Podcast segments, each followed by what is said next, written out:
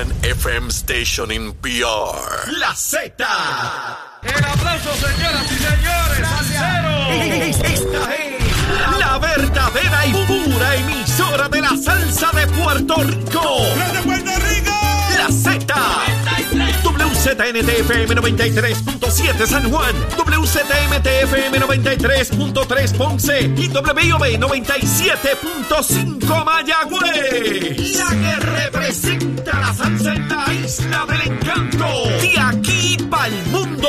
A través de la aplicación La Música Z93. Tu, tu emisora nacional de la salsa. Comenzamos nuestra segunda hora aquí en Nación Z Nacional, mis amigos. Ya está en Sájala la licenciada Ana Quintero, lista, ready, deseosa de también quemar el cañaveral. Por eso nos acompaña en el día de hoy. Estás con Nación Z Nacional por el Habla Música y Z93. Ahí está el fogaje, mis amigos. Ahí está el fogaje, encendido el cañaveral como tiene que ser aquí tempranito en la mañana en Nación Z Nacional a través de Mega TV Z93, la emisora nacional de la salsa, la aplicación La Música y nuestra página de Facebook de Nación Z. En el fin de semana tuve la oportunidad de eh, ver a la licenciada Ana Quintero en las actividades de la convención del Partido Nuevo Progresista y le dije, Ana, eh, me encantaría que fueras al programa eh, nuestro de Nación Z Nacional, eh, ya que lo que tengo allí son un montón de macharranes eh, de panelistas y quiero tener una mujer eh, talentosa, preparada y con la experiencia que tú tienes. Rápido me dijo que sí y aquí está con nosotros. Saludos, licenciada, ¿cómo estás? Muchos saludos a ti, a todos los que te ven y te sintonizan y te escuchan diariamente. es una alegría, ¿verdad? Es la primera vez que estoy contigo aquí. Ajá. Me lo dijiste el viernes. No me diste opción tampoco. Di la verdad. Es verdad. Me cogiste en un momento apretado que estábamos dentro de la convención y me dijiste, no hay opción. Pues ni modo, pues aquí estamos acompañando a nuestro gran amigo de lucha y de muchos años, Así es. Leo Díaz. Gracias, gracias, Ana. Eh, de verdad que no, no es fácil, ¿verdad? El proceso político, particularmente para las mujeres. Todavía hay mucho que luchar eh, en este proceso eh, para alcanzar po- posiciones. Y yo siempre he sido un- un- una persona que, que me he preocupado por alentar a mujeres a participar en el proceso político. Eh, en el Senado de Puerto Rico, por ejemplo, hoy la mayoría son mujeres. Eso es una, eso es una notición, ¿verdad? De todos los partidos políticos. Y tú has estado vinculada al proceso gubernamental y político ya por muchos años.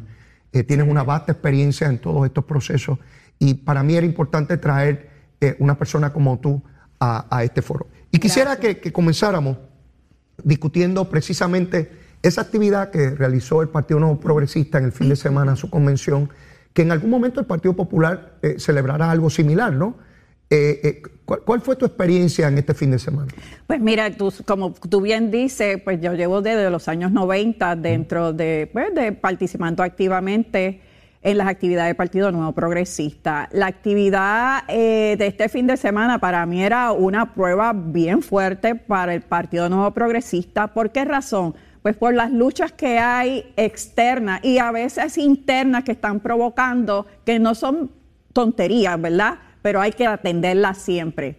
Eh, fue un ejercicio excelente, todo estuvo excelente. Yo estuve desde jueves hasta el domingo que se acabó. Yo estuve acuartelada, así que no salí, estuve en todas las actividades, todas fueron un lleno total.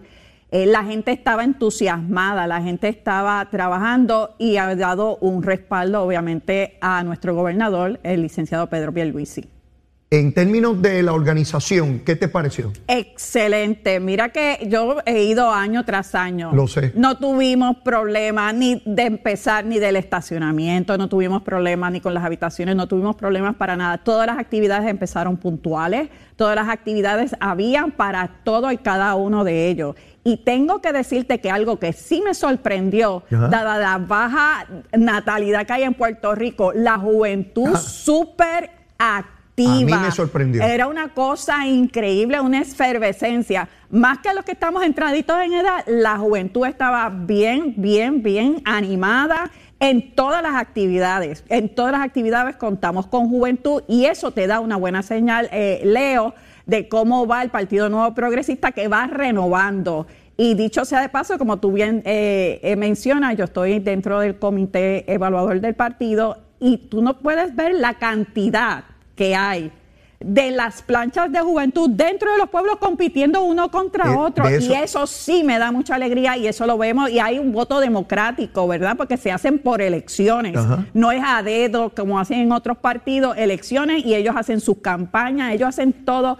Y de verdad esa efervescencia fue muy buena. Así que tenemos Partido Nuevo Progresista para rato. Hay, hay algo que me llama la atención y eso que tú señalas de la juventud, eh, escuché a Tomás Rivera Chat temprano en Nación Z también, que, que- le llamó la atención la cantidad de jóvenes.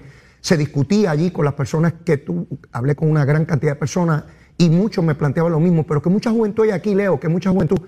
Algo está sucediendo, Ana, porque eh, eh, en años anteriores como que había habido una especie de letargo, este, lentitud en términos de la juventud. Algo está ocurriendo allá afuera que ahora mismo no puedo describirlo, no, no, no sé a qué atribuírselo, pero esa competencia interna en los pueblos por las estructuras de la juventud eh, es un indicador muy positivo y verlo reflejado ya en una eh, actividad a nivel estatal eh, me recuerda a mí a las mejores actividades que se hacían de la juventud hace unas cuantas décadas atrás. Eh, En aquellas de Ángel Cintrón, de Charlie Rodríguez, que fueron unas juventudes bien militantes dentro del Partido Nuevo Progresista. Otro elemento que me llamó la atención fue el área electoral. Veo una mística en el año electoral que yo, que yo hace mucho tiempo no veía. Eh, eh, lo que es está así. haciendo Vanessa Santo Domingo y Edwin Mundo en una estructura que veo.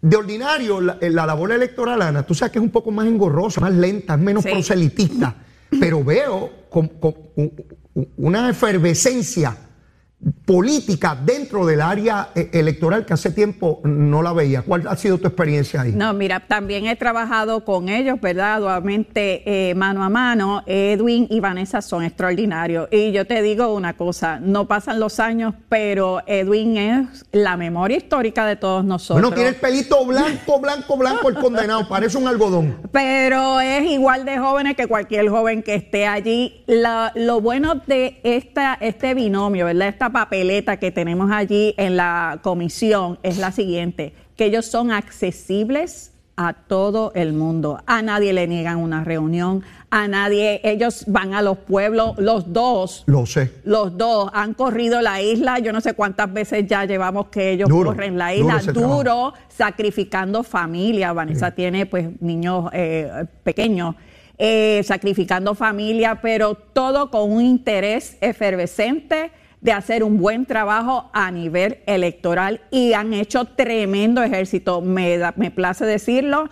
El equipo legal estadista también eh, ha estado unido mano a mano con ellos en todas las etapas y ayudando también a los candidatos, que eso es algo bien importante, porque no es tirarse a ser electivo porque soy el más lindo, porque todo el mundo me quiere, porque todo el mundo me besa y abraza. No, sino también se les capacita. Y tú, como bien dices, allí eh, tú te diste cuenta, habían sobre 500 personas en el salón donde se estaba dando el curso electoral de la movilidad con relación a cómo va, ¿verdad? Próximamente ellos lo estarán eh, anunciando, las ideas que tienen con relación a los famosos maletines, cómo los van a rastrear, etcétera, etcétera. Así que van de avanzada y este, ellos todo el tiempo, te tengo que decir, de parte de Vanessa, de parte de Edwin, no solamente que van personalmente a los lugares, a través de las redes sociales, ellos están comunicándose diariamente con cada uno de ellos y eso ha sido una receta excelente. Esto no es de cada cuatro años, ellos están todos los días al lado Y de lo su documentan. ejército. Lo documentan Y lo en las redes sociales. Uno puede saber dónde están, qué reuniones son. Y para dónde van y te- todo, A todo, mí me todo. hubiese encantado, Ana, que cuando yo corría candidatura hubiesen existido las redes sociales, pero no existían.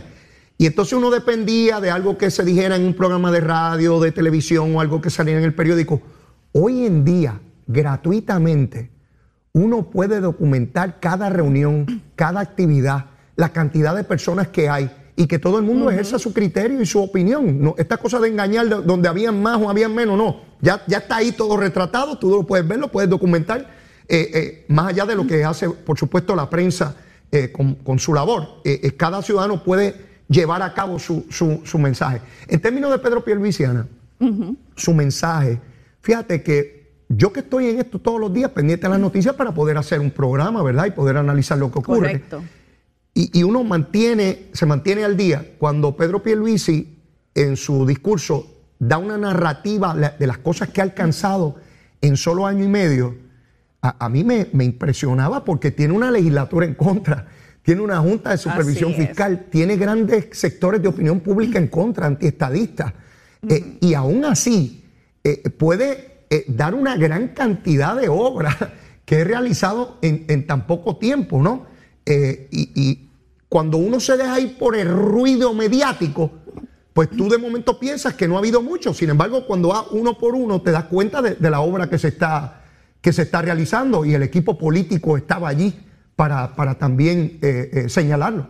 Eso es así. Eh, yo, de mi parte, y, y- eso pues tú lo sabes, yo he compartido con Pedro Pierluisi desde el año 1993, desde que comenzó como secretario de Justicia. Así que sé la forma de él trabajar, sé que la gente pues critican, ay, es que él se ve muy pasado. Esa es su forma de ser, pero les tengo que decir, o sea, si hay alguien que es un incansable trabajador es nuestro gobernador. Por lo menos en mis tiempos te puedo decir, este, Leo, que trabajé con él mano a mano. Se- eh, llegábamos a las 7 de la mañana y no eran hasta las 11 o 12 de la noche que salíamos de allí trabajando arduamente. Él no va a ser, un- él- su carácter no es un tipo de estar gritando, ni hablando mal de nadie. Ni insultando. Ni insultando, ni tampoco, como dicen por ahí en el campo, echándose coba de mira todo lo que yo he hecho, aunque no. Él hizo ayer tranquilito, él lo dijo bien claro, llevo un año y ocho meses en la gobernación y dio un recuento. Lo más que me impresionó fue todos los aumentos que han recibido los empleados públicos ahora mismo. En medio de una quiebra. En menos de una quiebra, en menos de toda la que- situación, peleando con la Junta. Y él le ha dado aumento. Ah, que la inflación va más, más arriba, eso lo entendemos. Pero, pero hay dinero, o sea, no estás dejando con sueldos míseros a los empleados públicos, le está dando ventajas a todos ellos. O sea, es una cosa impresionante. Vimos en infraestructura cómo él está trabajando, hemos visto todas las obras. Lo que pasa es que estaba tan deteriorado el país que lo que él hace, pues lo que tú ves es como si fuera un granito de arena. Y es bien difícil, bien difícil. No es fácil gobernar. La gente se cree que sentarse allí es estar comiendo y dando instrucciones. Y- No y- es fácil. Y el momento en, en que vivimos, yo creo, y, y lo he discutido aquí con distintos panelistas, Ana, eh, quizás la persona con el carácter idóneo para lidiar en un momento donde hay tanto y tanto polarización en nuestra sociedad, era una persona como Pedro Pierluisi. Como él señaló cuando juramentó, eh, para pelear se necesitan dos. Él Es no viene aquí a pelear, ni a insultar, ni con protagonismo absurdo. Está enfocado en obra. Eh, en el fin de semana mencionaba que en esta etapa de su vida, él no está para estar eh, perdiendo el tiempo. Está dirigido a, a resultados. Y un poco se me parecía al enfoque que tenía Pedro Rosselló, que tú conociste muy bien, También. que era dirigido a resultados. No, no nos desviemos con el alboroto y la gritería, eso siempre va a estar ahí. Tienes que mantenerte concentrado en, en- en la obra eh, de gobierno. Así que una vez concluida esa actividad política, eh, ya la próxima cita debe ser cuando se reúna la Asamblea General. Eso ya sería cuando acabe la reorganización y sería para el mes de noviembre. de- de- Entre octubre y noviembre estamos en esas, en esa, esa es la, esa es la fecha que tenemos, estamos, se está trabajando arduamente, evaluando candidatos. Fíjate que este es un partido que también evalúa sus candidatos. Si pasan cosas después, otra cosa, pero nosotros hacemos el trabajo de, de evaluación completa, de, de tratar de tener lo mejor de lo mejor dentro de cada candidatura. Y después el pueblo es el que escoge cada candidato Claro. que desea, ¿verdad? Para su pueblo. Pero Seguro. sí hay unos procesos, sí habemos muchos comprometidos, no solamente con la causa que, que- que establece el PNP, sino con, el- con los líderes que se están levantando hoy día dentro del Partido Nuevo Progresista, que eso tú no lo estás viendo en los demás partidos, que muchos son a dedo, dedocrático, ¿verdad? Que los establecen y que no dan oportunidad al pueblo de escoger a sus candidatos antes de que lleguen, ¿verdad?, finalmente a las diferentes posiciones. Así que vemos un, partido sumamente democrático dentro de las huestes de todos los partidos políticos que hay en Puerto Rico. Quisiera que nos moviéramos a hacer una comparativa de cómo está el otro partido mayor en Puerto Rico, que es el Partido Popular. Eh, José Luis Dalmau, su presidente, había planteado ahora en verano la, deseabilidad de realizar una consulta al interior de la base del Partido Popular en torno a qué tipo de ELA quieren y, y- donde esté la libre asociación y el ELA. Eso eh, creó una controversia al interior del Partido Popular, donde Tatito, por ejemplo, planteaba eh, debe haber una alternativa de estadidad porque hay muchos estadistas dentro del Partido Popular, dijo Tatito. Otros plantean que esa consulta podría dividir más de lo que puede unir. Lo cierto es que se quedó en suspenso esa posible consulta que era para el mes de agosto. Eh, eh, en el fin de semana, Dalmau se reiteró en que sí, que va a realizar esa consulta. El alcalde de Villalba del Partido Popular, eh, que es presidente de la Asociación de Alcaldes, plantea que no se haga esa consulta, que mejor evalúen otras alternativas. Así que en este momento yo no me atrevo a asegurar en qué etapa se, se encuentra el Partido Popular, porque me parece, eh, Ana, que Dalmao está temeroso a realizar la votación para la presidencia. Se supone que eso ocurre en noviembre, pero él dijo el fin de semana pasado que los pueblos grandes no van a estar reorganizados en ese momento. Son un señalamiento muy fuerte, porque por ejemplo ahí puede estar San Juan, donde quedaron terceros en la pasada elección. Correcto. O sea, ¿cómo él va a aspirar a la presidencia del partido que no ha podido ni siquiera reorganizar? Esas son palabras fuertes en cualquier partido, no solamente el Partido Popular. Que Pierluisi pretendiera seguir al frente en la presidencia del partido sin reorganizarlo y decir, es que no lo he podido reorganizar. Eso sería un absurdo, ¿verdad? Así que, ¿cuál es tu apreciación de lo que está ocurriendo en el Partido Popular? Mira, lamentablemente para ellos, ¿verdad? La situación es bien fuerte. Tú no has oído, ¿desde cuándo tú no has oído que ellos se están tratando de hacer una reunión de junta de gobierno, ¿verdad? Que es lo que nosotros tenemos como el directorio. Directorio, sí. Y no se ha dado, no han, no han hecho un pronunciamiento oficial como colectividad. Segundo, están tocando cosas que eh, lo que yo veo es que ellos van unos tirando un tiro por acá, otros por el otro lado, pero no hay una cohesión versus el Partido Nuevo Progresista que tiene una línea de lo que se está diciendo y lo que se está realizando. Ellos tienen en la legislatura, que es un poder bien importante, y no te olvides, ellos tienen la judicatura también, que es un poder sumamente importante. ¿Qué tiene el PNP? El Ejecutivo nada más ahora mismo. Y sin embargo, tú estás viendo la obra.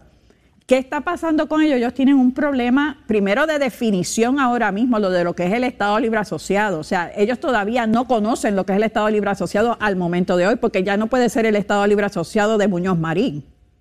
O sea, no han crecido con el partido versus el Partido Nuevo Progresista, ha crecido, ¿verdad? Y se ha modernizado y se ha hecho tecnología con relación a esto. Y ellos se quedaron en ese punto y no han podido correr. Y tienen miedo, ay, es que veo una piedrita ahí y si me voy por ese camino, Leo.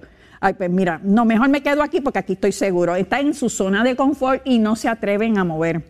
Si no se mueven, lo que yo veo es que le están dando pie a que los partidos, se- la gente se le vayan para los partidos emergentes o hasta el partido independentista, ¿verdad? La, la más liberal que se va para el partido independentista porque se sienten más seguros de cómo entonces proyectarse e ir más allá. Así que eso es lo que Puerto- el pueblo de Puerto Rico tiene que ver. Y por eso es que también tú estás viendo cómo la juventud ¿Te acuerdas? En nuestra época la juventud era, todo el mundo era rebelde, se iba para el partido independentista, soy independentista y eso, ¿verdad? Porque era la revolución de los padres, eso era eh, en los 80. Ajá. Y ahora tú estás viendo todo lo contrario que está haciendo la juventud, llenando las arcas y llenando lo- las posiciones del Partido Nuevo Progresista, porque se sienten más seguros porque ven una línea directa de lo que quieren hacer de estatus con relación a su país. Mensaje y mensajero. Esa Eso combinación sigue siendo la misma desde que conocemos la historia humana. Es una idea que la encarna un ser humano y que la viabiliza, la proyecta y convoca a los demás a que la sigan. Y hoy mm, tienen ese problema de mensaje y tienen un problema también de mensajero. Porque no hay nadie que los convoque, que los No. estimule, que, que los entusiasme a moverse en una u otra dirección, la que sea, la que ellos determinen, ¿verdad? Es su partido, eh, es, su, es su visión de, de mundo. Eh, y como tú dices, se siguen moviendo electores a los demás partidos, ya sea los partidos emergentes o algunos al movimiento estadista y, y- y al PNP. Hablando un poco de eso, en la convención también se celebró una reunión con los delegados congresionales y Ricardo Rosselló, el ex gobernador, participó a través de, de Zoom. Eh, vimos el esfuerzo que se está haciendo, el gobernador estaba allí, Pedro Pierluisi, y vemos cómo hay una armonía en el mensaje. Correcto. Fíjate que ve mensaje y ve mensajero. mensajero. Y sabe hacia dónde hay que moverse. Cuán efectivo o cuán certero se va a hacer, eso nunca hay manera de anticiparlo, ¿verdad? Tú tienes que hacer el esfuerzo para poder lograrlo. Correcto, correcto. Pero vemos mensaje y mensajero al unísono, en la dirección Así de que es. se apruebe el proyecto de estatus que está pendiente en la Cámara eh, eh, Federal. Esa delegación extendida que, que creó Ricardo Rosselló también dándole fuerza a todo este, a todo este movimiento, y, y veo a un movimiento ideológico claramente definido de lo que quieren, pero no veo al Partido Popular en, en esa dirección. No digo que el año que viene a lo mejor encuentren a alguien y tengan mensajes, yo no lo sé, pero hoy parecería que no hay manera de encontrarlo, Ana. Eso es así. Y tampoco tú has visto ni al Partido Popular ni a los demás partidos en contra de los delegados. Es lo único que dice, ah, están sin hacer nada. Oye, todos los días tú tienes una persona ahí, son seis, tú todos los días tienes a alguien tocando puerta, tocando puerta, tocando puerta, todo el tiempo 24/7 tocando puerta. En algún momento abre la Claro. puerta o sigues abriendo la puerta poquito a poco, poquito a poco. Y ellos, ¿qué hacen? Contratan cabilderos que pagan 15 veces más de lo que cobra cualquiera de, los de los delegados. ¿Y cuál es el resultado? Porque el delegado sabe y lleva su, su sentir, ¿verdad? Tú tienes una que fue al- alcaldesa, eh, Mayita. Este, ella, ella puede hablar de su sentir, de lo que pasa en su pueblo, de todas las situaciones que hay en un pueblo. ¿Qué puede decir un cabildero que vive en Washington que está muy bien con relación a Puerto Rico? No puede llevar ese sentir. Tú tienes personas allí. Entonces los políticos que van de ellos, pues van uno o dos días, los llevan, le dan su libreto para hablar con, con los congresistas y de ahí no pasa. Y por eso es que tú has visto, como tú bien dices, mensaje y mensajero, la efectividad. En la convención vimos eso. El mensaje era el mismo, cada cual trabajándolo en su área. La juventud trabajando en su área, los delegados trabajando en su área, los legisladores, los senadores, el equipo electoral. Todos tenían el mismo mensaje, pero que en su área trabajándolo. ¿Para qué? Porque el mensaje es uno y es traer la estadidad para Puerto Rico y trabajando con el proyecto, ¿verdad? Que ayudó la, la comisionada residente, que trabajó y sigue trabajando conjunto con los delegados de que se apruebe el mismo para ir poco a poco avanzando en la meta del Partido Nuevo Progresista, que es la estadidad para Puerto Rico. En esa, en esa cohesión, en ese mensaje y mensajero que se dio este fin de semana, que, que lo vimos concretamente a todo el equipo en esa dirección, por eso es que uno puede entender a sectores de opinión pública desesperados tratando de criminalizar a Pedro Pierluisi.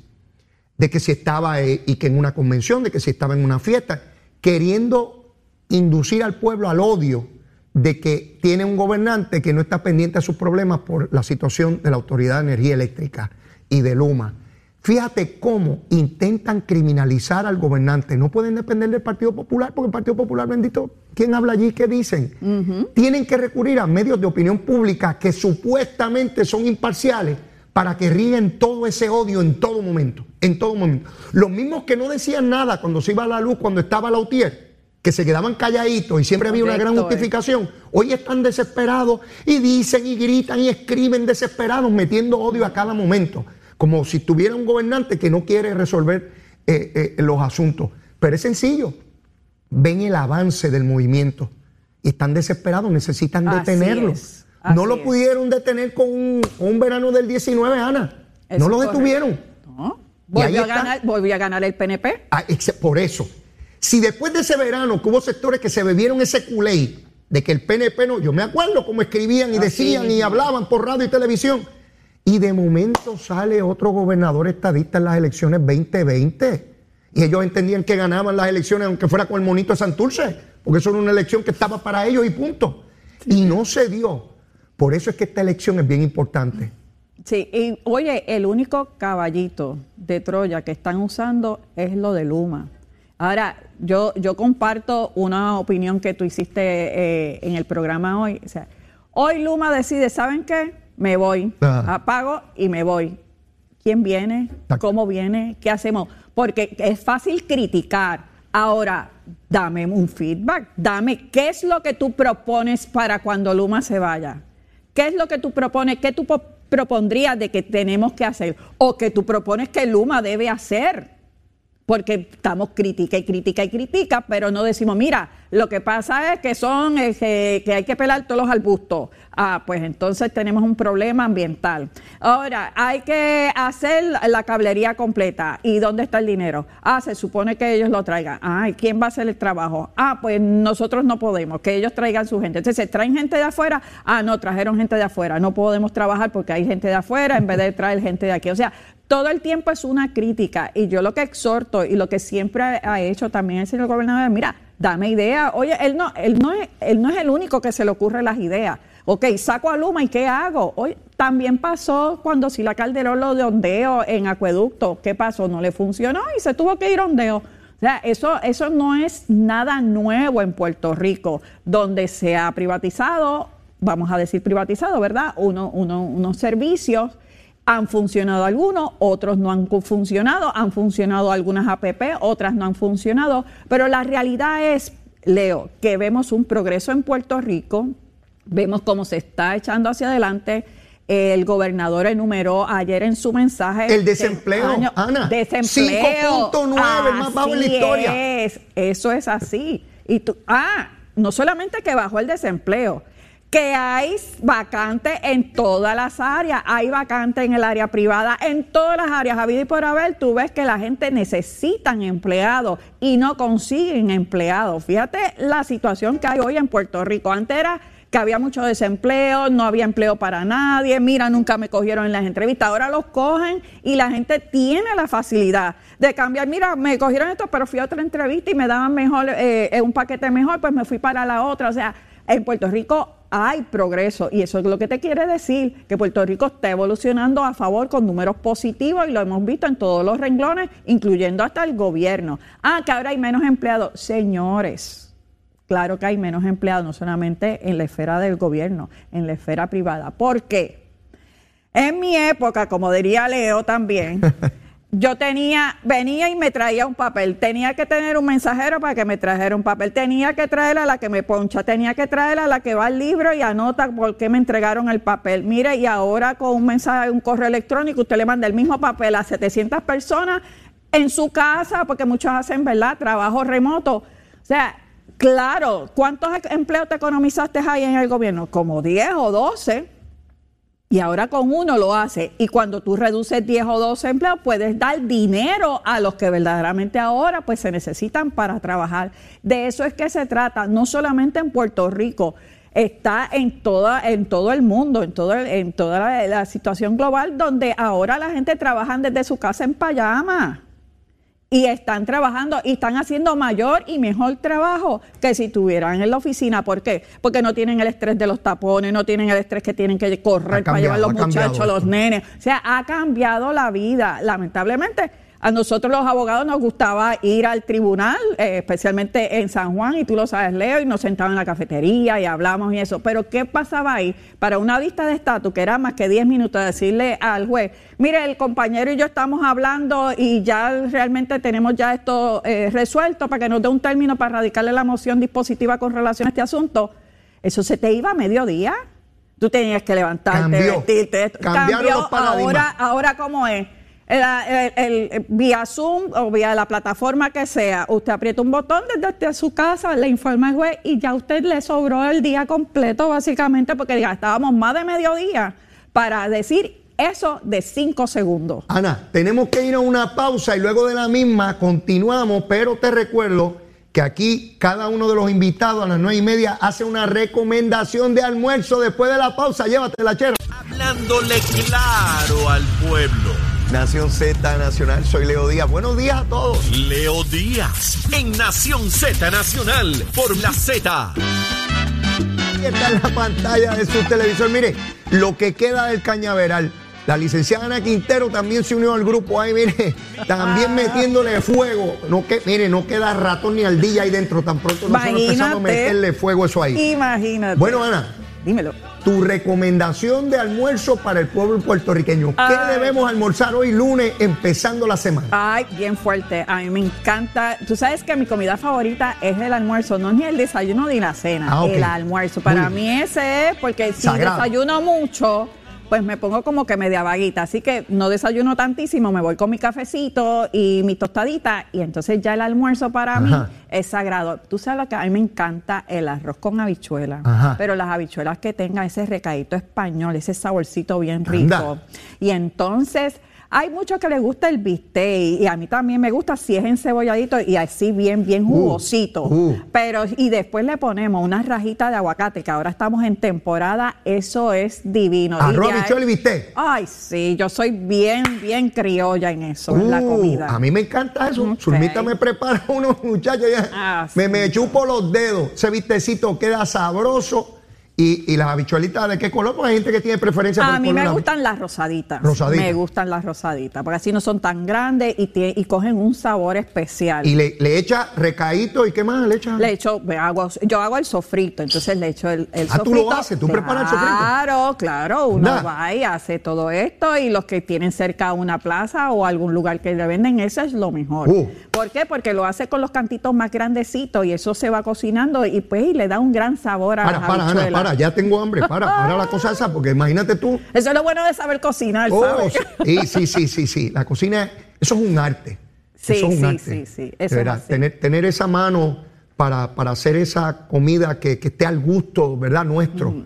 Y te puedes comer eso mismo en otro lugar del mundo y no te sabe no igual. es igual, y no es Eh, igual. es aquí, esa. Y tú sabes por qué, porque como uno va probando y dice, espérate, déjame echarle un poquito de, de sal de ajo, déjame echarle un poquito de, de sal, de adobo, y tú sabes, uno me, va ahí buscando me el acuerdas algo, taste. porque cuando nos casamos, Zulma y yo, no, Zulma no, no cocinaba. Y compró varios libros. Y empezó a aprender. Y yo llegaba de la legislatura y ella me tenía ese manjar. Y en solo meses yo estaba que parecía, olvídate, había engordado muchísimo. Es para, para, para, para. Ya tú me demostraste que cocinas espectacular y ya yo te demostré que me, comino, me como todo lo que tú haces. Vamos a bajarle, vamos a bajarle dos a este asunto. Y tiene esa habilidad de hacerle los ajustes a la receta Es y, y convertirlas en las de ella, en sus propias recetas. Así Y mismo. bueno, ya son 30 años, Ana, imagínate tú. Lo sé, de recuerdo, podemos recuerdo hacer- desde tu noviazgo hasta el Oh, día por- de hoy. por- ahí para abajo, por ahí para abajo. Mira, Ana, vamos a hablar un poquito sobre este asunto de las aseguradoras. Se ha planteado por parte del secretario de Salud que haces, se, se asegure de que estas aseguradoras sencillamente le paguen eh, a los médicos y to- toda esta cosa. Eh, se ha dado una discusión muy amplia sobre el éxodo de médicos, de personal que le asiste. Eh, se han hecho distintas cosas como bajarle eh, el pago de, de contribuciones, la tasa contributiva a los Correcto. médicos espe- especialistas. La Junta se opone a ello. Eh, y básicamente la crítica mayor es que las aseguradoras no le están pagando a los proveedores. Yo no sé hasta qué punto eso es el verdadero problema, ni sé la magnitud del mismo. Los médicos dicen que sí, que, ahí está el problema. A base de tu experiencia, eh, ¿estamos hablando realmente de, de que si atendemos ese renglón, gran parte del asunto se alivia o tú crees que no? Mira, se puede aliviar, obviamente, un pesito más en tu bolsillo es un pesito más, o sea, eso, eso tú no lo puedes quitar. Ahora bien, mira la, mira la situación médica. A diferencia, a diferencia de nosotros los abogados, con la facilidad que tenemos ahora, que podemos hacer todo eh, con una computadora, que ya no tenemos ni que radicar, ir a, a radicar un documento. O sea, los médicos tienen que tener oficina porque la gente le gusta que lo, que lo, la no, que lo vea, ¿verdad? Porque ahora la telemedicina en Puerto Rico, Leo, no, no ha tenido mucho el favor. Porque la gente le gusta ir a que el médico, porque le quiere enseñar aquí y ellos entienden que por la, por la pantalla el médico no puede observar bien o si el médico le manda a hacer una radiografía o algún estudio que lo vería más profundo y tú le mandas, eso se lo mandan de, de, ¿verdad? Del sitio de la radiología, se lo mandan por email al doctor. Pues la gente eso todavía nosotros no estamos. Dicho eso, ¿por qué lo digo? Porque entonces el, el- el médico tiene que tener su oficina, tiene que tener sus asistentes, tiene que tener todo un andamiaje. A todos nos ha subido el costo de energía eléctrica, a todos nos ha subido costos en todos los renglones y los médicos pues también. Dicho eso, si a ellos, ellos, la pelea de ellos no es, o sea, su petición. Antes era que no le pagaban a tiempo, que le devolvían la factura. Ya tú no oyes ese renglón. El renglón que ellos están estableciendo ahora es, mírame, págame lo justo, que sería eh, X por ciento de lo que se, se cobra el plan médico. Lo que ellos están alegando es que en Estados Unidos los planes médicos le pagan más a los médicos versus en Puerto Rico. Y esa es la, discusión real que tienen los médicos. Eh, y el problema es por los gastos en Puerto Rico, en Estados Unidos, ellos tienen que tener un volumen mayor de, de, pacientes para atenderlo. También, pues obviamente el plan vital sí le están pagando. De hecho, ellos están diciendo, lo, que he oído de, de los diferentes gremios de ellos, que el plan vital le está pagando mejor que los planes médicos privados, que le, están así sugiriendo a la gente, mira, váyanse al plan del gobierno porque nos pagan mejor y nos pagan eh, bien antes de los planes privados. Y esa es la lucha, la lucha es a niveles corporativos. El gobierno de su parte, lo que es lo que es ACES con gobierno, ese le están pagando bien y ellos mismos lo aceptan.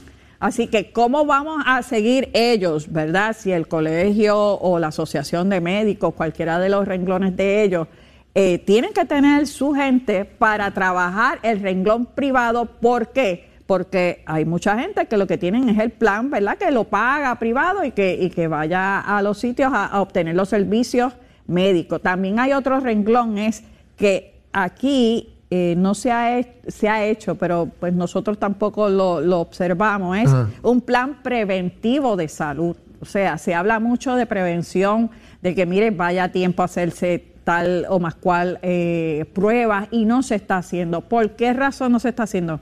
Porque nosotros trabajamos, dejamos de trabajar y nos molesta lo digo pues, personalmente, o sea, yo ir para sacarme una placa y tardarme tres horas, eso para mí es funesto y se quejan porque cuando van a Estados Unidos, y te lo dice la gente que, que viajan y vienen y van, mira, a mí me llamaron que fuera a las 5 y ya a las 5 y 5 ya yo estaba en el sitio haciéndome los estudios y a las 5 y 20 ya estaba eso, Eso es una situación, que, yo, otra situación. que yo no, yo no, yo no sé por qué no se le ha encontrado una salida.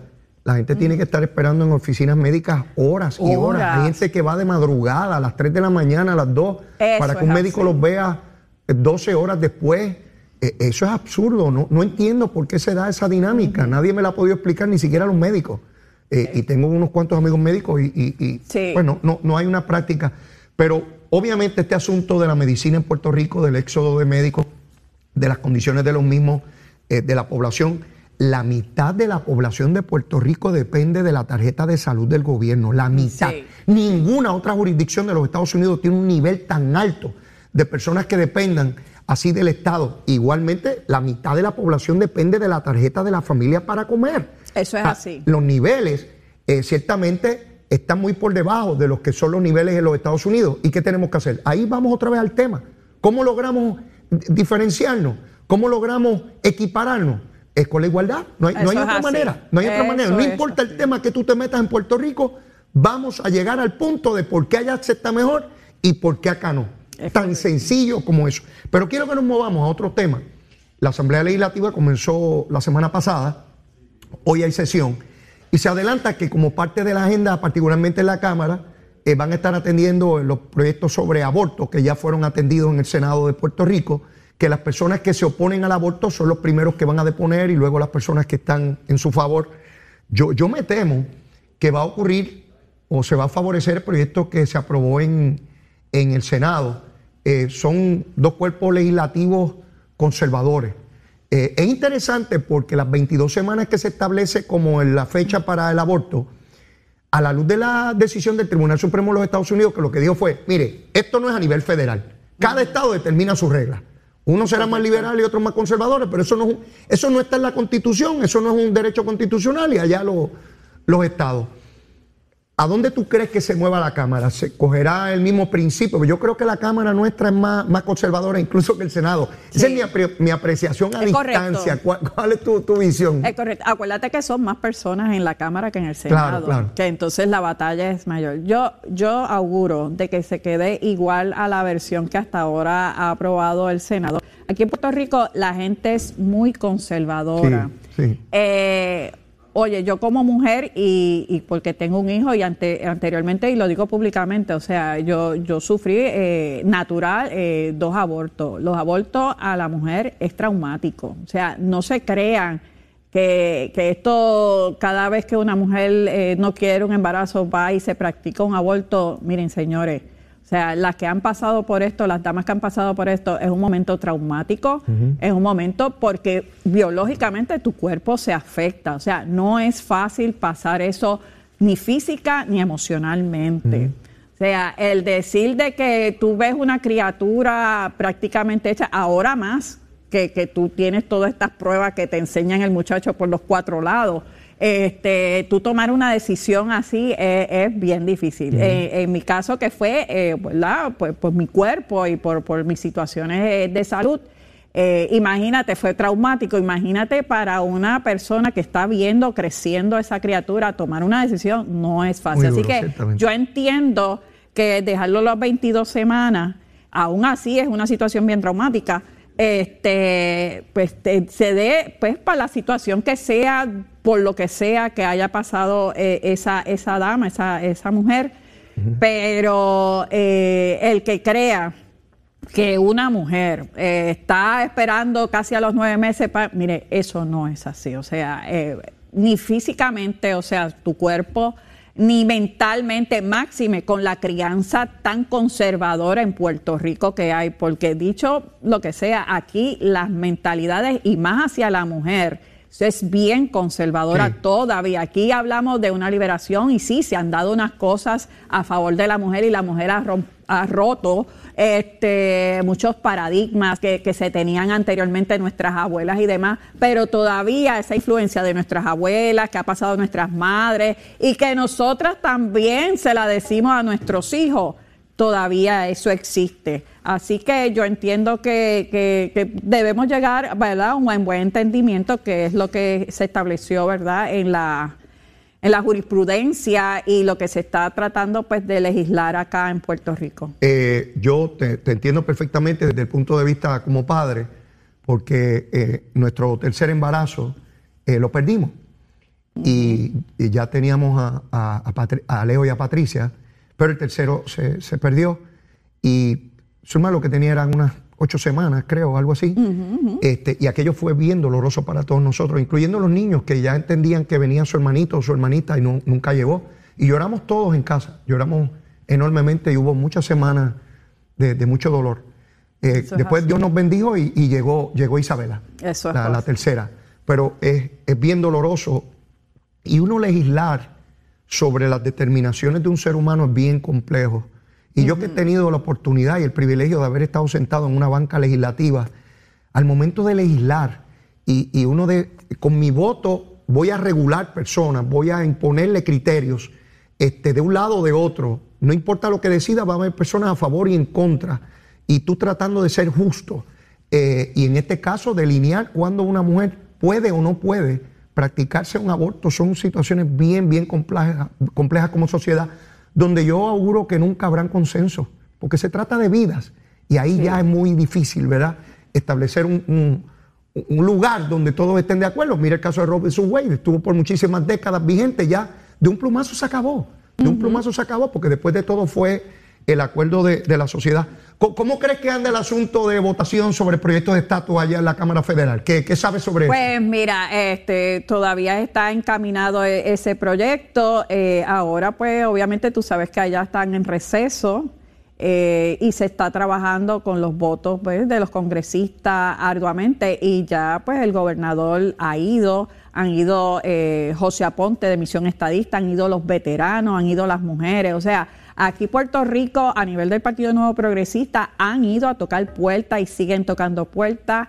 Eh, el compañero Charlie Rodríguez, ¿verdad?, que preside el Partido Demócrata, también lo ha hecho y se está moviendo. Para que ahora pues está el receso, pero una vez comience el Congreso, comienza todavía eh, a trabajarlo, igual que la comisionada residente que ha hecho un trabajo extraordinario con relación a lo del estatus. Hay que ver cuánto, cuánto se produce esa, esa votación. Estoy deseoso de ver el debate sobre la medida. Eso es lo más importante. Los argumentos de en favor o en contra, cómo rompe la votación, cuántos demócratas, cuántos republicanos porque eh, se presentará ese momento como, como un peldaño más que se sube en esa escalera de la descolonización. Por primera vez no estaría el territorio aprobado por uno de los cuerpos legislativos y es como se va avanzando en el proceso de descolonización. Oye, y tenemos que ver también si va a haber cambios de ese proyecto, enmiendas. Enmiendas. Eh, si, si, si pueden, si establecen de que seamos un territorio primero eh, no, eh, incorporado para ver cómo viabilizar la estadidad, si la van a dar de de como si fuera una autopista, pues sí, le vamos a dar la estadidad y ya dentro de un año la van a tener. Si se va a hacer, si ellos eh, traerlo como un, como un territorio incorporado, luego vuelven otra vez y, piden que se haga algún tipo de, de, de, ¿verdad? de, petición al, pueblo para que se exprese de cómo le ha ido. Todo está por verse. Pero todo es parte de eso. Lo vimos en Alaska, que primero fue un territorio incorporado y después entonces se brindó la estadidad. ¿Por qué? Porque esa es la vía perfecta para que también Puerto Rico, el territorio, se vaya amoldando a que va a entrar ya a una situación distinta donde pues va a haber pago de contribuciones, hay unos, hay unos deberes de ellos hacia nosotros y no de nosotros hacia ellos, no todo es de un solo lado. Así que eso hay que verlo, nosotros también tenemos que esforzarnos a que si ya vemos cómo el partido que trae la estadidad, que es el Partido Nuevo Progresista, y que lo profesa, está haciendo unos pasos adelantados. Vemos que hay una cantidad mayor de gente entrando a las huestes del Partido Nuevo Progresista porque trae, eh, por, una de las cosas es por la estadidad. Pues vamos a trabajar nosotros, que nosotros también vamos a hacer. Ana, se nos terminó el tiempo. agradecido, contento de tu participación hoy. Y le adelanto a todos los amigos televidentes y radioescuchas que estarás con nosotros también el próximo viernes. Así que ya tú sabes, ve pensando desde ya tu recomendación de almuerzo para el ah, viernes. Ya tú verás, ya te tengo la del viernes, pero te la digo el viernes. Tremendo, gracias. Gracias a la licenciada Ana Quintero. Z. Bueno, mis amigos, ya en los minutos finales de aquí de Nación Z Nacional, la legislatura continúa sesión en el día de hoy. Vamos a ver qué proyectos se atienden, cuáles son las investigaciones, cuáles son los resultados para irlos discutiendo junto a ustedes todos los días. De igual manera, ¿Qué arreglos va haciendo Luma Energy para atender los reclamos más que justificados del pueblo de Puerto Rico en su exigencia de que tengamos un servicio de energía eléctrica confiable como se merece el pueblo de Puerto Rico. Bueno, y como siempre, como siempre, mi súplica, mi súplica. Si usted todavía no me quiere, quiérame que soy bueno. Mire, tiene chulito, seguro que sí. Y si ya me quiere, quiérame más, que siempre hay espacio para seguir queriendo. Lo quiero un montón, será hasta mañana. Besitos en el cutis para todos. Llévatela, chero.